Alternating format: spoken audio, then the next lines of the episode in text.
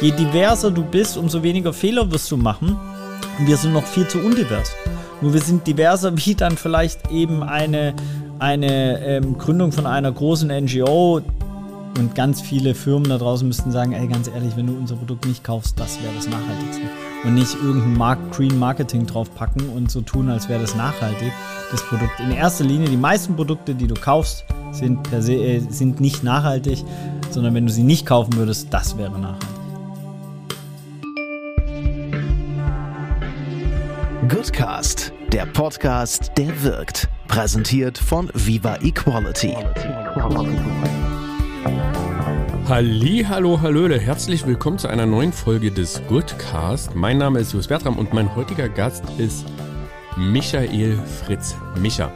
Ähm, das Interview ist ein bisschen spannend ist zustande gekommen. Wir haben das Interview lange geplant. Äh, wir wollten es eigentlich viel, viel früher machen und dann konnte Micha leider nicht, weil, oder zum Glück wahrscheinlich nicht, weil die Millantor Gallery, Achtung, direkt mal googeln, die Millantor Gallery anstand und er einfach voll ausgebucht war. Also haben wir einen Termin gemacht und ich fahre so auf Hamburg zu und ja, ich war mit dem Auto unterwegs, das wird gleich noch Thema werden. Aktualisiere einmal die Mails und während ich an dem Ortsschild vorbeifahre, kriege ich eine Nachricht aus seinem Team. Du, Micha muss leider absagen. Ähm, sorry. Und dann hat es aber trotzdem stattgefunden und das finde ich mega geil. Danke nochmal, Micha. Äh, wir haben am Ende das Interview bei ihm zu Hause durchgeführt, während seine Kinder da drumherum gekreist sind. Auch das wird Thema werden. Super spannendes Interview. Also, um das jetzt nochmal zu, zu teasern.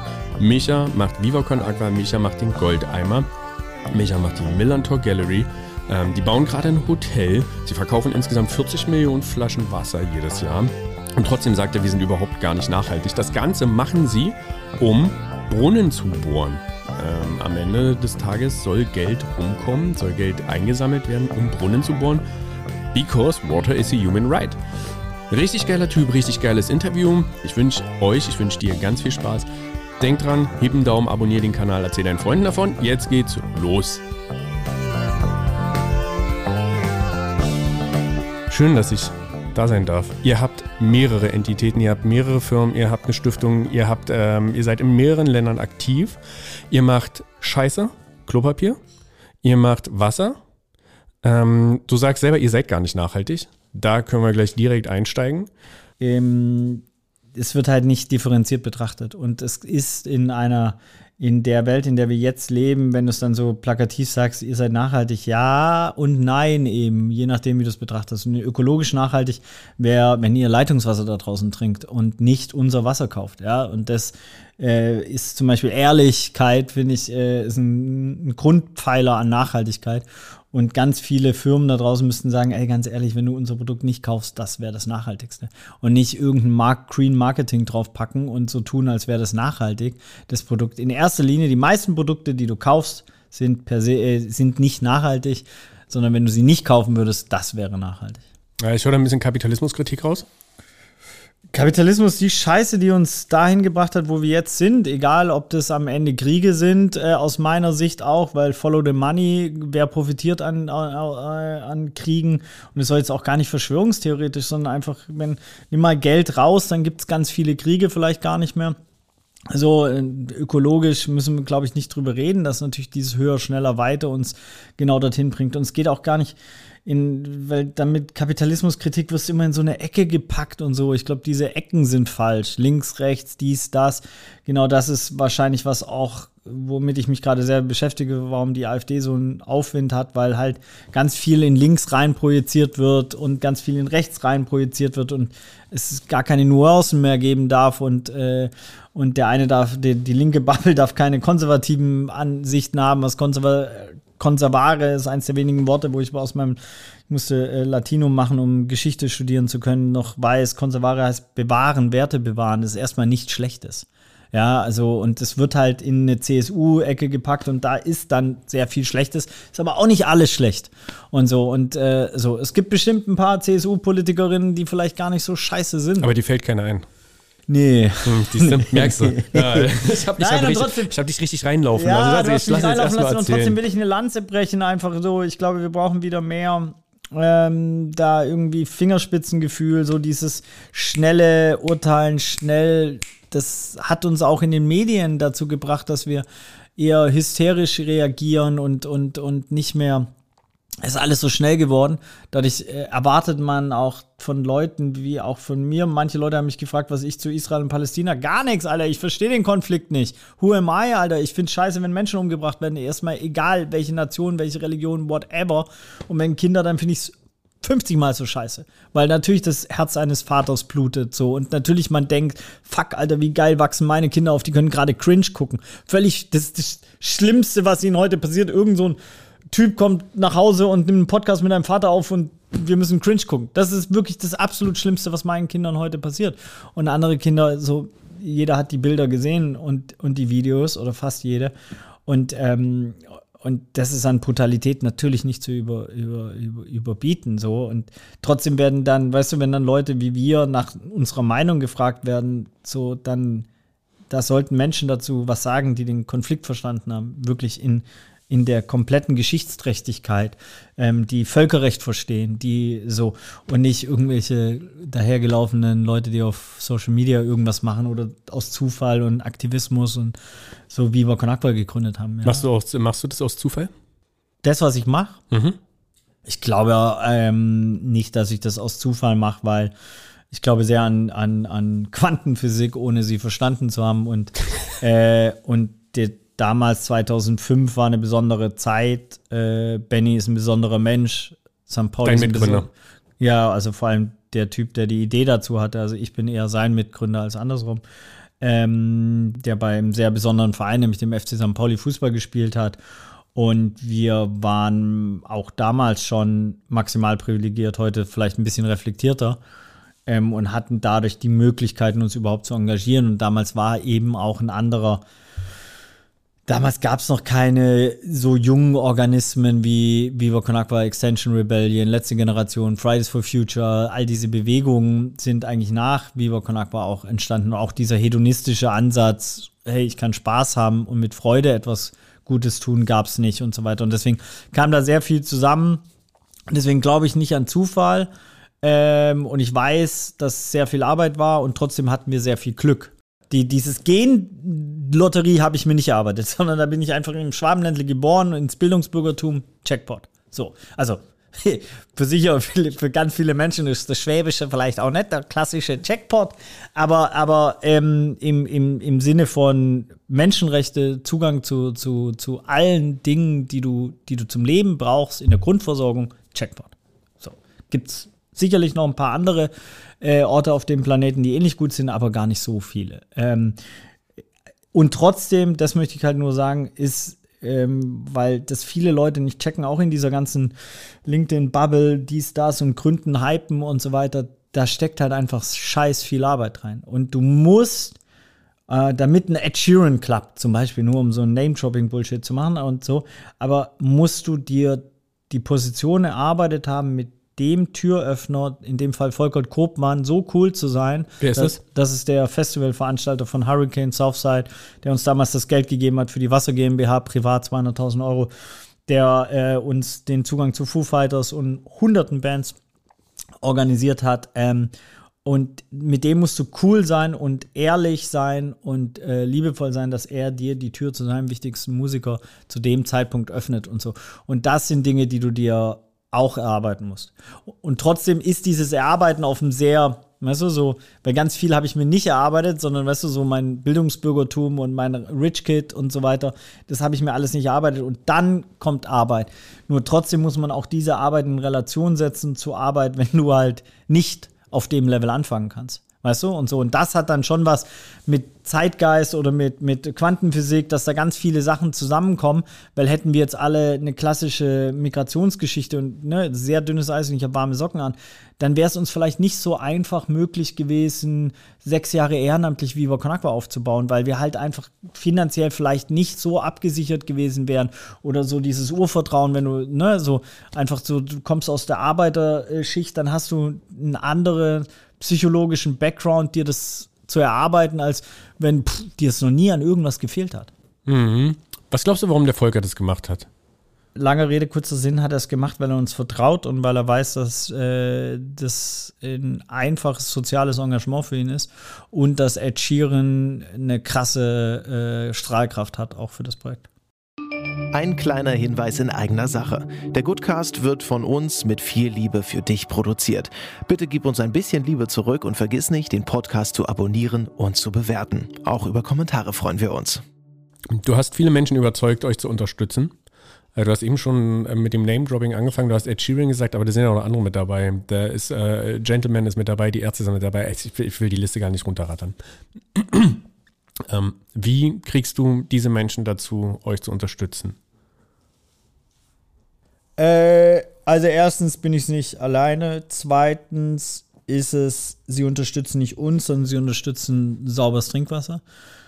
So, das ist, das klingt jetzt so äh, lapidar, nur es ist halt einfach ein Riesenunterschied. Es fängt schon mit diesem, also mit der Kampagne It's Water is a Human Right an, dass Viva Con Agua da nicht drauf stattfindet auf dem Plakat, also auf dem Schild, sondern nur Water is a Human Right. Damit kannst du dich identifizieren. Du kannst dich, du, du engagierst, natürlich, jeder engagiert sich für Wasser, weil jeder weiß, ey, ohne Wasser bin ich weg. Zwei Tage, ciao. Weiß jeder Mensch auf diesem ganzen Planeten. Super spannend. Ihr habt 15.000 Freiwillige, stimmt die Zahl noch oder sind es mehr? Ja, also das ist ja die Frage, was die, was die Definition davon ist. Das Menschen, ist die euch unterstützen freiwillig. Als viel mehr. Viel mehr. Genau, diese Zahl, die da kursiert, ist quasi eine Datenbank, die heißt bei uns pool.vivoconagua.org, wo man sich anmelden kann, wo man ehrenamtlich sich engagieren kann, auf Festivals gehen kann, auf die Clouseau-Tour oder Antje Schumacher-Konzert in deiner Stadt oder äh, Aktionen machen kann, von Biber Konakwa Greifswald bis bla bla bla. Das ist rein theoretisch eine Engagementmöglichkeit zwischen, lass es mal 18 bis 34. Ja, warte, aber ich muss da ganz kurz einstellen. Also man muss das, weil sonst ist das, glaube ich, manchen nicht klar, die es vielleicht doch nicht wissen. Also es funktioniert so, ein Künstler steht auf der Bühne und sagt, ey, ihr wollt Viva Con Agua unterstützen, schmeißt eure Becher hoch. Darüber reden wir. Das ist das Paradebeispiel, weil dann muss ich sie gar nicht einsammeln, sondern fliegen sie auf die Becher, sondern im, im Normalfall ist es eher so, dass wir halt mit einer klassischen Mülltonne, die ein bisschen angemalt ist, und einer Viva Con Agua Fahne rumlaufen und die Leute den Becher dann spenden, nachdem die Musikerin auf der Bühne das kommuniziert hat im besten Fall. Und der Euro-Pfand ist dann quasi Spende für sauberes Trinkwasser in Uganda, Äthiopien und so. Und so sammeln wir eine Million Pfandbecher. Ist das eine Idee, die im Suff entstanden ist? Weil, also ich frage. Nein. Ey, es ist so naheliegend, weißt nein, du? Ich denke so, nicht, nein. Wie, ist, wie, seid ihr drauf gekommen? Das ist Moritz Meyer, der damals das Festival in Lüneburg organisiert hat, ein selbstorganisiertes Studentenfestival Lunatic. Und der wollte damals einen Euro von, vom Eintritt an Vivo Kanakwa spenden. Dann hat die Stiftung, die, ich liebe diese Stiftung, ich weiß nicht mal, wie ihr heißt, aber ich, ich liebe euch dafür, dass ihr Nein gesagt habt weil die Stiftung hat das Festival äh, unterstützt und die hat gesagt, nee, wollen wir nicht, weil sonst könnten wir ja gleich Viva Con Agua spenden. Und dann hat er sich überlegt, ja gut, okay, wie kann ich jetzt einen Euro den, ah, der Pfand ist ja ein Euro, dann sollen die einfach Pfandbecher sammeln. Und daraus ist für uns die mit Abstand wichtigste, ohne die du Viva Con Agua nicht denken kannst, weil das war 2007 und ohne die Festivals wären wir überhaupt nicht in diese ganze Popkultur, in die ganze Musikwelt reingekommen und so die ganzen Kontakte zu den Musikerinnen etc., die Art und Weise, wie wir arbeiten, dieses vermeintliche Rockstar, bla bla bla, NGO-Attitude oder so, die du uns irgendwie zuschreiben kannst und vor allem auch diese ganzen ehrenamtlichen, never ever, das, das ist die Saat von allem, was Vivo Con Agua ist. Wie pflegst du das? Wie kultivierst du das? Ich also die Frage ist ein bisschen ungünstig formuliert. Ich weiß noch nicht, wie es besser.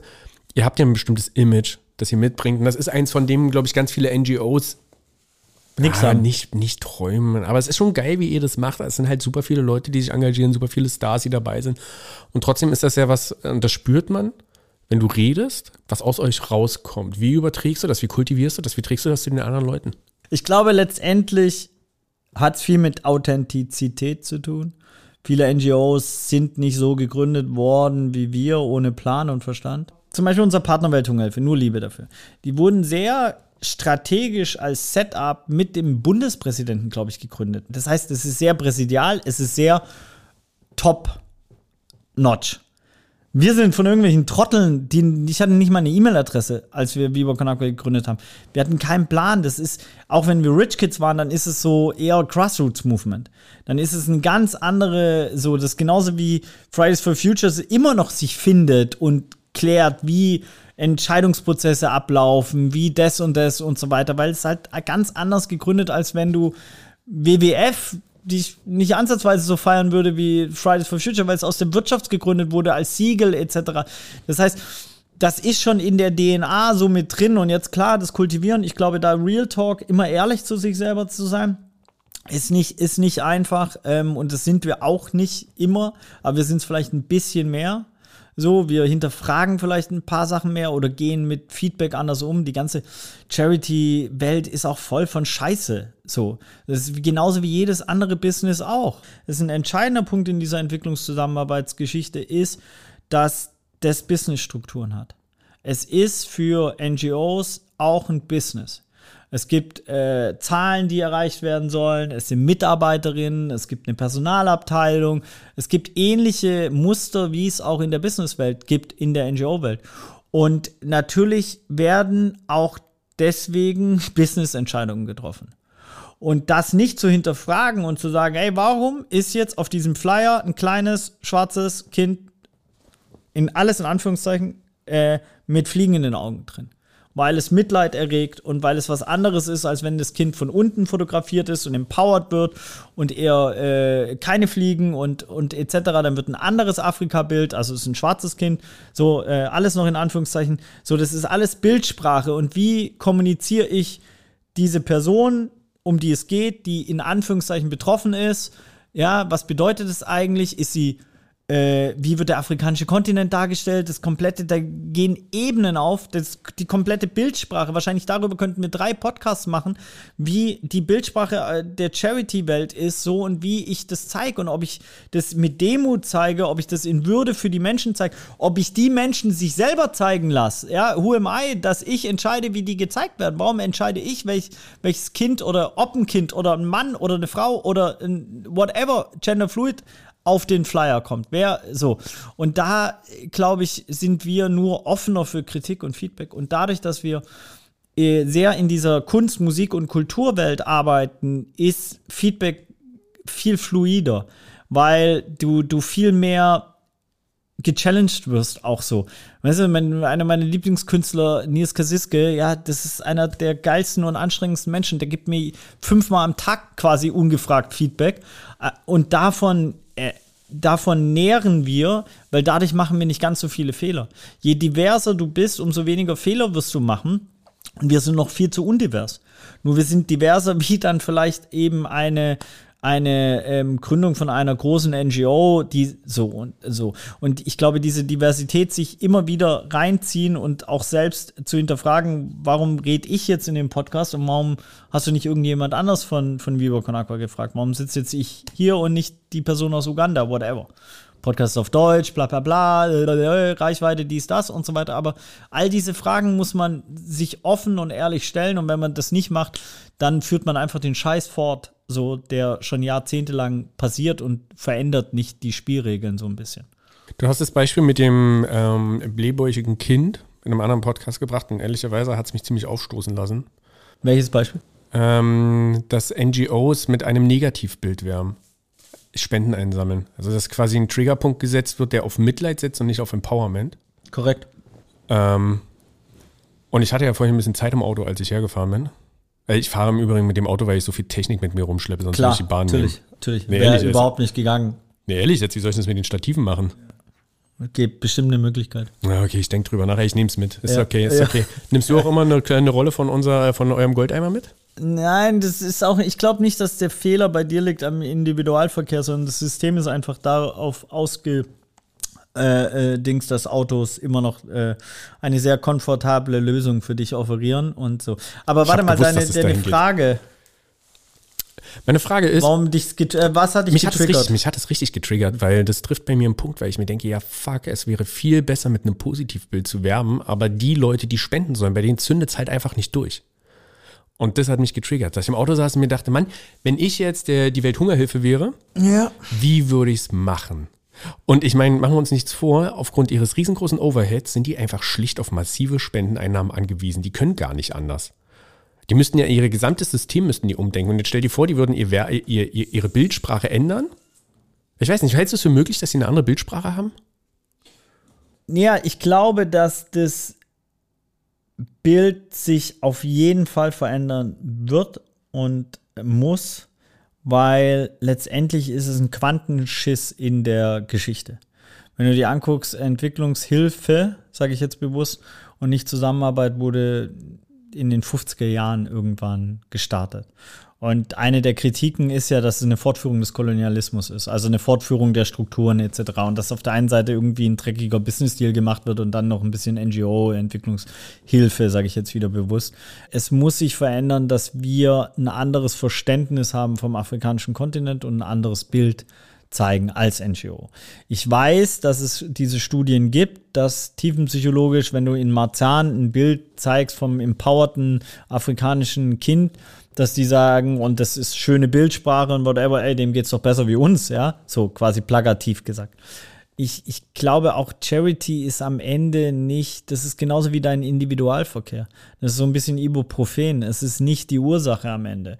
Es ist, äh, die Ursachen sind große wirtschaftliche Organismen, ja, das sind von, von äh, letztendlich wahrscheinlich die komplette Aktienwelt, die du nehmen müsstest und in Gemeinwohlökonomie umwandeln müsstest. So, es kann einfach nicht sein, dass, dass so viele Menschen so viel Geld haben wie die, ne, also ich glaube, ich weiß nicht die Zahl, aber es sind unter 100 Menschen, die genauso viel haben wie die Hälfte der Weltbevölkerung. Hey, what the fuck? Also wer da keinen Fehler im System findet, so und dann kannst du halt natürlich hier ein bisschen Charity, da machen ein bisschen, bisschen bla bla bla, Carsharing und so weiter, aber das löst halt nicht die fundamentalen Fehler in, in, dem, in den äh, Denkstrukturen, die wir haben. Und, und da darf man auch dem nicht so hart sein mit den Menschen, weil ganz viele der, der Narrative, der Strukturen, der, der Arten und Weisen, wie wir denken, handeln, wirken und so weiter, beruht auf sehr alten Strukturen oder nicht mal, auch geschichtlich betrachtet, nicht mal alt. Ich meine, Bildungssystem Deutschland, 1870, Bismarck. Das wirkt jetzt 160 Jahre, aber was sind 160 Jahre in der, in der Entwicklung der Menschheit? Nichts. Nur durch den exponentiellen, transformatorischen, bla bla bla, könnte noch ein paar andere Buzzwords sagen, äh, Veränderung, die gerade auf der Welt passiert. Ich meine, alle Denkstrukturen, über die wir sprechen, quasi in der Fehlerkette, die sind entwickelt worden ohne Internet, ohne Smartphone. Hey, what the fuck? KI wird in den nächsten zwei Jahren alles an Jobs meiner Freundeskreise nicht rasieren, aber komplett maximal verändern. Glaubst du, du brauchst noch irgendwie einen Illustrator, der einfach so, nein. Ist, äh, kennst du Julia Freudenberg von der Hacker School? Nö. Die sagt, ähm, dass 70 Prozent aller Jobs, die unsere Kinder haben werden, heute noch nicht bekannt sind. Safe, müssen sich weiterentwickeln. Weil ja. sie auf einer ganz anderen technischen Knowledge. Und deswegen brauchst du auch nicht aus meiner Sicht jetzt nochmal äh, Physikunterricht, so wie, wie ich ihn hatte, sondern du brauchst vor allem Empathie und dann brauchst du Technik auf einem ganz anderen Level, etc. pp. Um Lösungskompetenz. Lösungskompetenz. Wann hast du das letzte Mal so einen richtigen Fuck-up gehabt? Äh, wow, also ich habe viele Fuck-ups. Ähm Fuck-Ups sind auch gut, weil Fuck-Ups dich daran erinnern, dass du Demut haben sollst und dass das meiste, wenn du halt Good-Ups oder was ist das Gegenteil von Good-Ups, ähm, dass das halt ein, ein, Sechser im Lotto ist und dass es halt nicht immer so, so normal ist, dass alles erfolgreich ist. Und auch die Viva Con Aqua-Geschichte, ich wäre einfach nur ein Arschloch, wenn ich sagen würde, das kann jeder machen. Nein, das kann nicht jeder machen. Es war ganz viel Glück und ganz viel Zufall und ganz viel äh, Privilegien und ganz viel bla bla bla und so und dass uns ein BLAB von Anfang an unterstützt hat oder ein fettes Brot, ey, das passiert in der NGO nicht einfach so, sondern es passiert, weil Benny beim FC St. Pauli Fußball gespielt hat und der ist halt in den Honigtopf gefallen als Kind, weil er halt einfach Fußball spielen konnte, wie halt einfach jemand, der dann halt Fußballprofi wird und dazu noch äh, sehr gut aussieht, was auch hilft. Ja, also muss man, auch das sind Dinge, die man besprechen muss. Guck mal, in, in der, in der, äh, in der Businesswelt, ja, sind die meisten CEOs heißen Andreas und Michael, ja, ich heiße Michael Fritz, was mich äh, ähm, dazu mitunter auch gebracht hat, irgendwann mal jegliche Vorstand und whatever abzugeben, weil es kann nicht sein. Äh, und zweitens sind die meisten große Männer. Und äh, so, weil man denen eher Kompetenzen so und auch einem schönen Menschen etc., da kommen psychologische Sachen mit. So, und das, das alles nicht anzusprechen, wäre halt auch nicht wirklich ehrlich.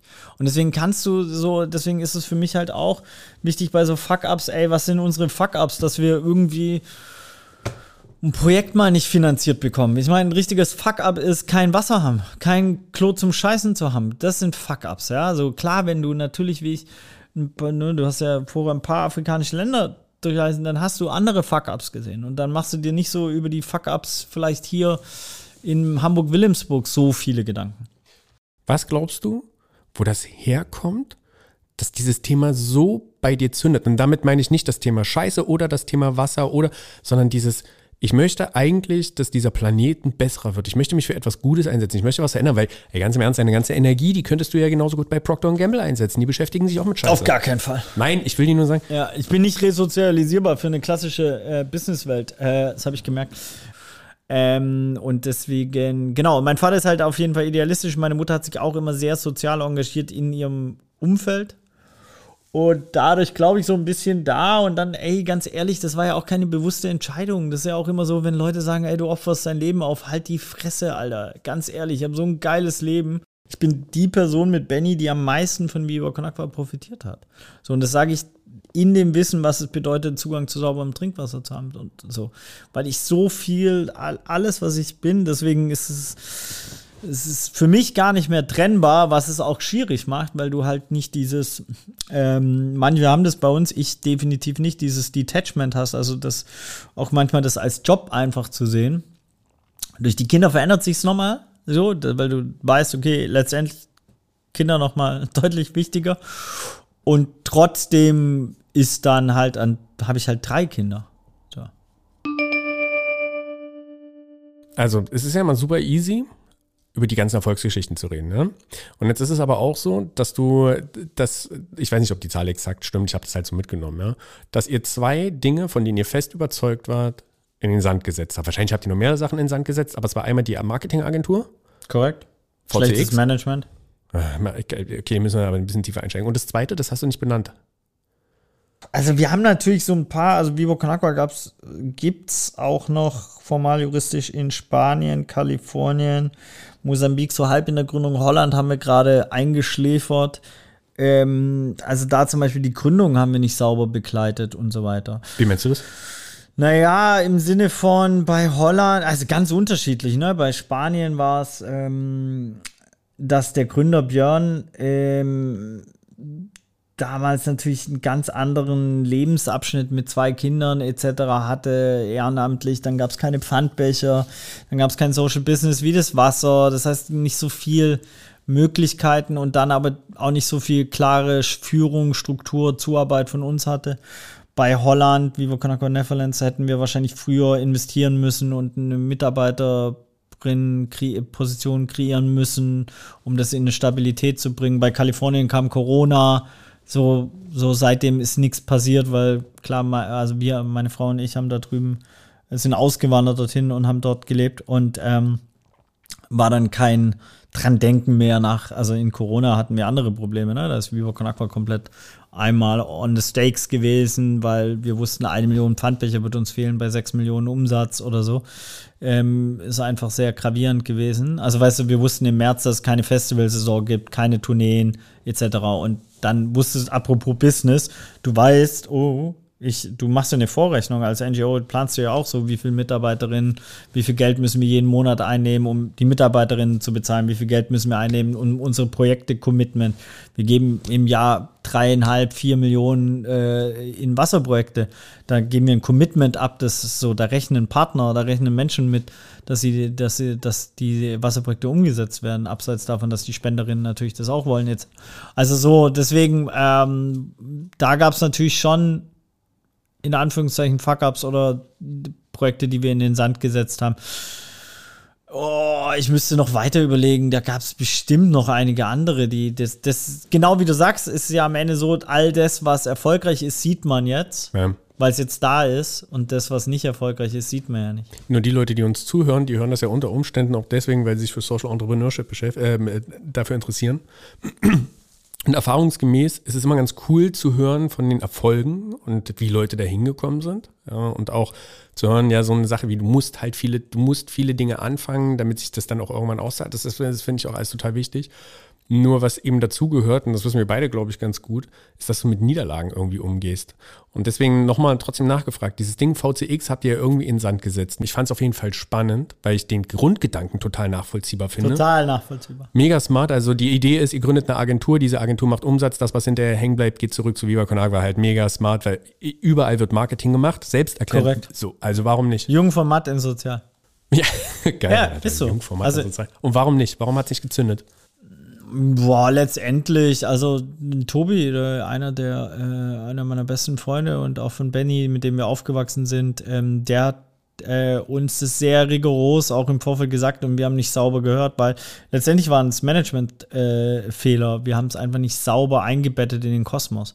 Bedeutet interne Struktur, erstmal alle Leute abholen. Warum gründen wir diese Agentur? Äh, wer gründet die Agentur? Ähm, wie holen wir da Kunden ran? Welche Kunden holen wir daran? Hat der Kunde immer was mit Viva Con Agua zu tun oder kann es auch, kann es Shell sein? Oder so? Und wenn Shell, ist es nicht besser quasi? Shell bucht uns, weil dann geht was in was Soziales, als sie buchen irgendwie äh, eine Agentur, die börsendotiert ist oder oder. Also so, da gehen nochmal ganz andere Fragen, da geht das ähm, kommerzielle Geschäft nochmal anders auf.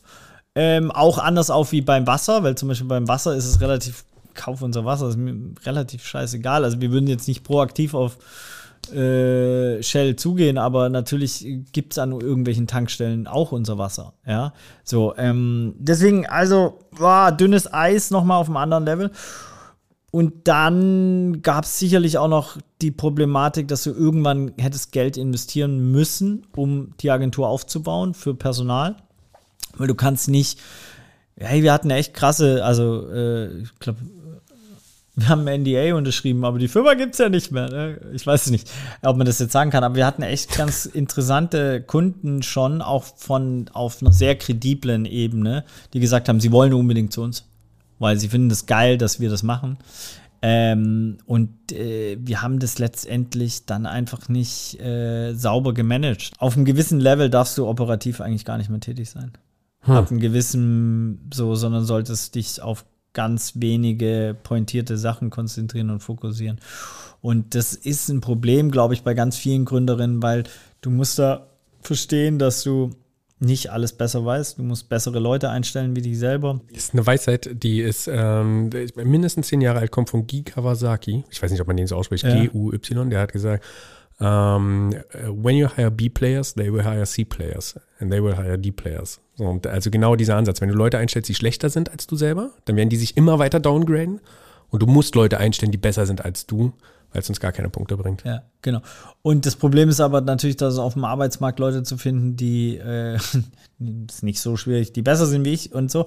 Nein, aber das ist jetzt schon gar nicht so einfach, weil du, du, du musst bedenken, ich verdiene 5000 Euro brutto. Ich könnte auch mehr verdienen, ein bisschen bei Viva. Da ist schon noch Spielraum. Ich brauche nicht so viel und verdiene auch, mache Vorträge und dies, das und so. Ähm, kann auch ein bisschen das aufpeppen. Warum ich das sage, ist, es gibt diesen krassen TED-Talk und, und da ist schon noch, und es ist sehr, sehr dünnes Eis. Es gibt ganz viele im Sozialen, die verdienen 2000 Euro.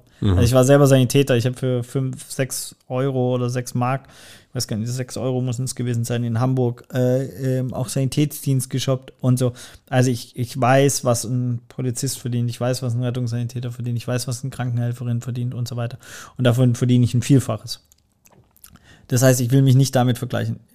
Und trotzdem muss man es ansprechen, in dieser sozioökologischen äh, Welt, dass wenn du einen Harvard-Absolventen hast, dann hat der 200.000 Euro Einstiegsgehalt, plus minus. Kann auch mal nach oben gehen, nach unten, whatever. Selbst wenn er die Hälfte spendet, hat er abzüglich der Steuern immer noch mehr wie ich. Und das ist Bullshit. Das kann nicht sein. Und das mit Scheiße Geld verdienen. Ja? So, und da geht es mir gar nicht, also da geht es mir gar nicht innerhalb des sozialen Systems, sondern es ist einfach in Deutschland immer noch und auch weltweit einfach viel leichter mit Scheiße Geld zu verdienen als mit was Gutem. So, und es ist, und dadurch ist es auch manchmal für Leute, du kriegst halt manche, ey, viele meiner Freunde, die, die, die dann CMO bei einer großen Firma sind, die verdienen halt 15, 16, 17 Scheine. Ja, das ist halt, und dem mal sagen, ey, willst du nicht Marketing bei uns machen, müsstest nur, ja, also, also die Hälfte schon mindestens runter, wenn nicht noch ein bisschen mehr. Und dann, ey, dann ist es halt, Alter, so die Hälfte runter von deinem Gehalt, das ist, das könntest du jetzt auch nicht einfach, weil du drei Kinder hast. Nicht, dass du das gleiche verdienst wie die, aber die Hälfte von dem Gehalt, an das man sich gewöhnt hat und so weiter. Und ich glaube, da brauchen wir einfach nochmal ganz andere ähm, ja, Verständnis und auch Narrative von, mit was man eigentlich Geld verdienen darf, was Geld bedeutet, so ähm, und, und welchen, welchen Zielen wir da auch als Gesellschaft und als Individuum hinterherrennen. Ja. Also, mit Blick auf die Zeit. Wir bringen das jetzt zum Ende und zwar mit folgender Frage. Du hast gesagt, ihr habt eine gute Feedback-Kultur. Und das fordere ich jetzt an der Stelle ein Dein Feedback. Und zwar in maximal zwei Sätzen. Ähm. Ich habe dich als äh, sehr sympathisch, äh, auch empathisch wahrgenommen, sehr gut vorbereitet, ähm, schnell aufgebaut. Das äh, mag ich, weil ich mag es nicht, wenn dann auch bei unserem What is Human Rights Shooting, ich achte voll, dass es 10 Minuten aufbaut, zack, fertig. Bei dir waren es eher drei Minuten. Das äh, äh, macht sehr, sehr einfach. Bisschen zu ehrfürchtig, fast schon. Also so ein bisschen zu arg Schleimerei. So als wäre ich so ein geiler Typ und so weiter. Und in Wirklichkeit bin ich halt auch nur einfach ein privilegierter Trottel glaube ich, ähm, ist okay, weil bei ganz vielen narzisstischen Persönlichkeiten hilft es super. bei mir hätte es auch ein bisschen weniger getan. Und sonst erschreckend, also mich selbst reflektierend, dass man einfach aufpassen muss, wenn man die ganze Zeit Podcast gibt, dass ja Leute das alles hören können und dann sich so krasses Bild von einem machen. Ähm, und auch da, glaube ich, an, an das jetzt dann Selbstreflexion, dass man da natürlich auch aufpassen muss, Deswegen ganz genau, ne, deswegen sage ich auch Trottel so ganz bewusst, um mich da selber im Aufzug eher ein bisschen runterzufahren und nicht so wichtig zu nehmen, damit das, wenn das Leute nämlich machen, irgendwann fliegt man halt sonst von diesem Sockel und so weiter. Und ich habe gar keinen Bock, auf irgendeinem Sockel zu sein oder von irgendeinem Sockel zu fliegen oder so weiter. Danke. Gerne. Letzte Frage an dich. Ja. Mit welchem Song willst du den Podcast beenden? ähm, äh, Dorfkinder von Finne. Und da gibt es eine geile Line. Äh, wir sind alle Dorfkinder. Scheiß auf eure Stadt. Louis V ist geil, wenn man sonst nichts anderes hat. die finde ich so geil. äh, die Line, weil da musste ich sehr drüber nachdenken, dank meiner Tochter, weil sie den so feiert. Okay, gibt gleich Abendessen. Ähm, Sie bestimmt das Ende, aber wir haben das gut eingeleitet. Danke dir für deine Zeit. Ey, voll gerne.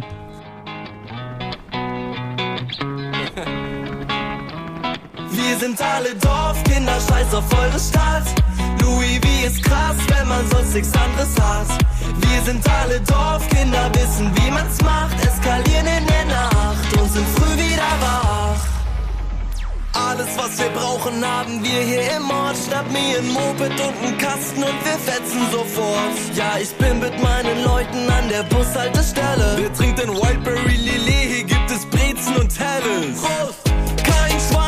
Interessiert, was ihr erlaubt. Ich trage auf meine Air Force Ones, die Engelbert Strauß. Yeah, mit meinem Fan fahren wir zum Schützenfest und da geben wir uns den Rest. Goodcast, der Podcast, der wirkt. Präsentiert von Viva Equality mit freundlicher Unterstützung von Makiko.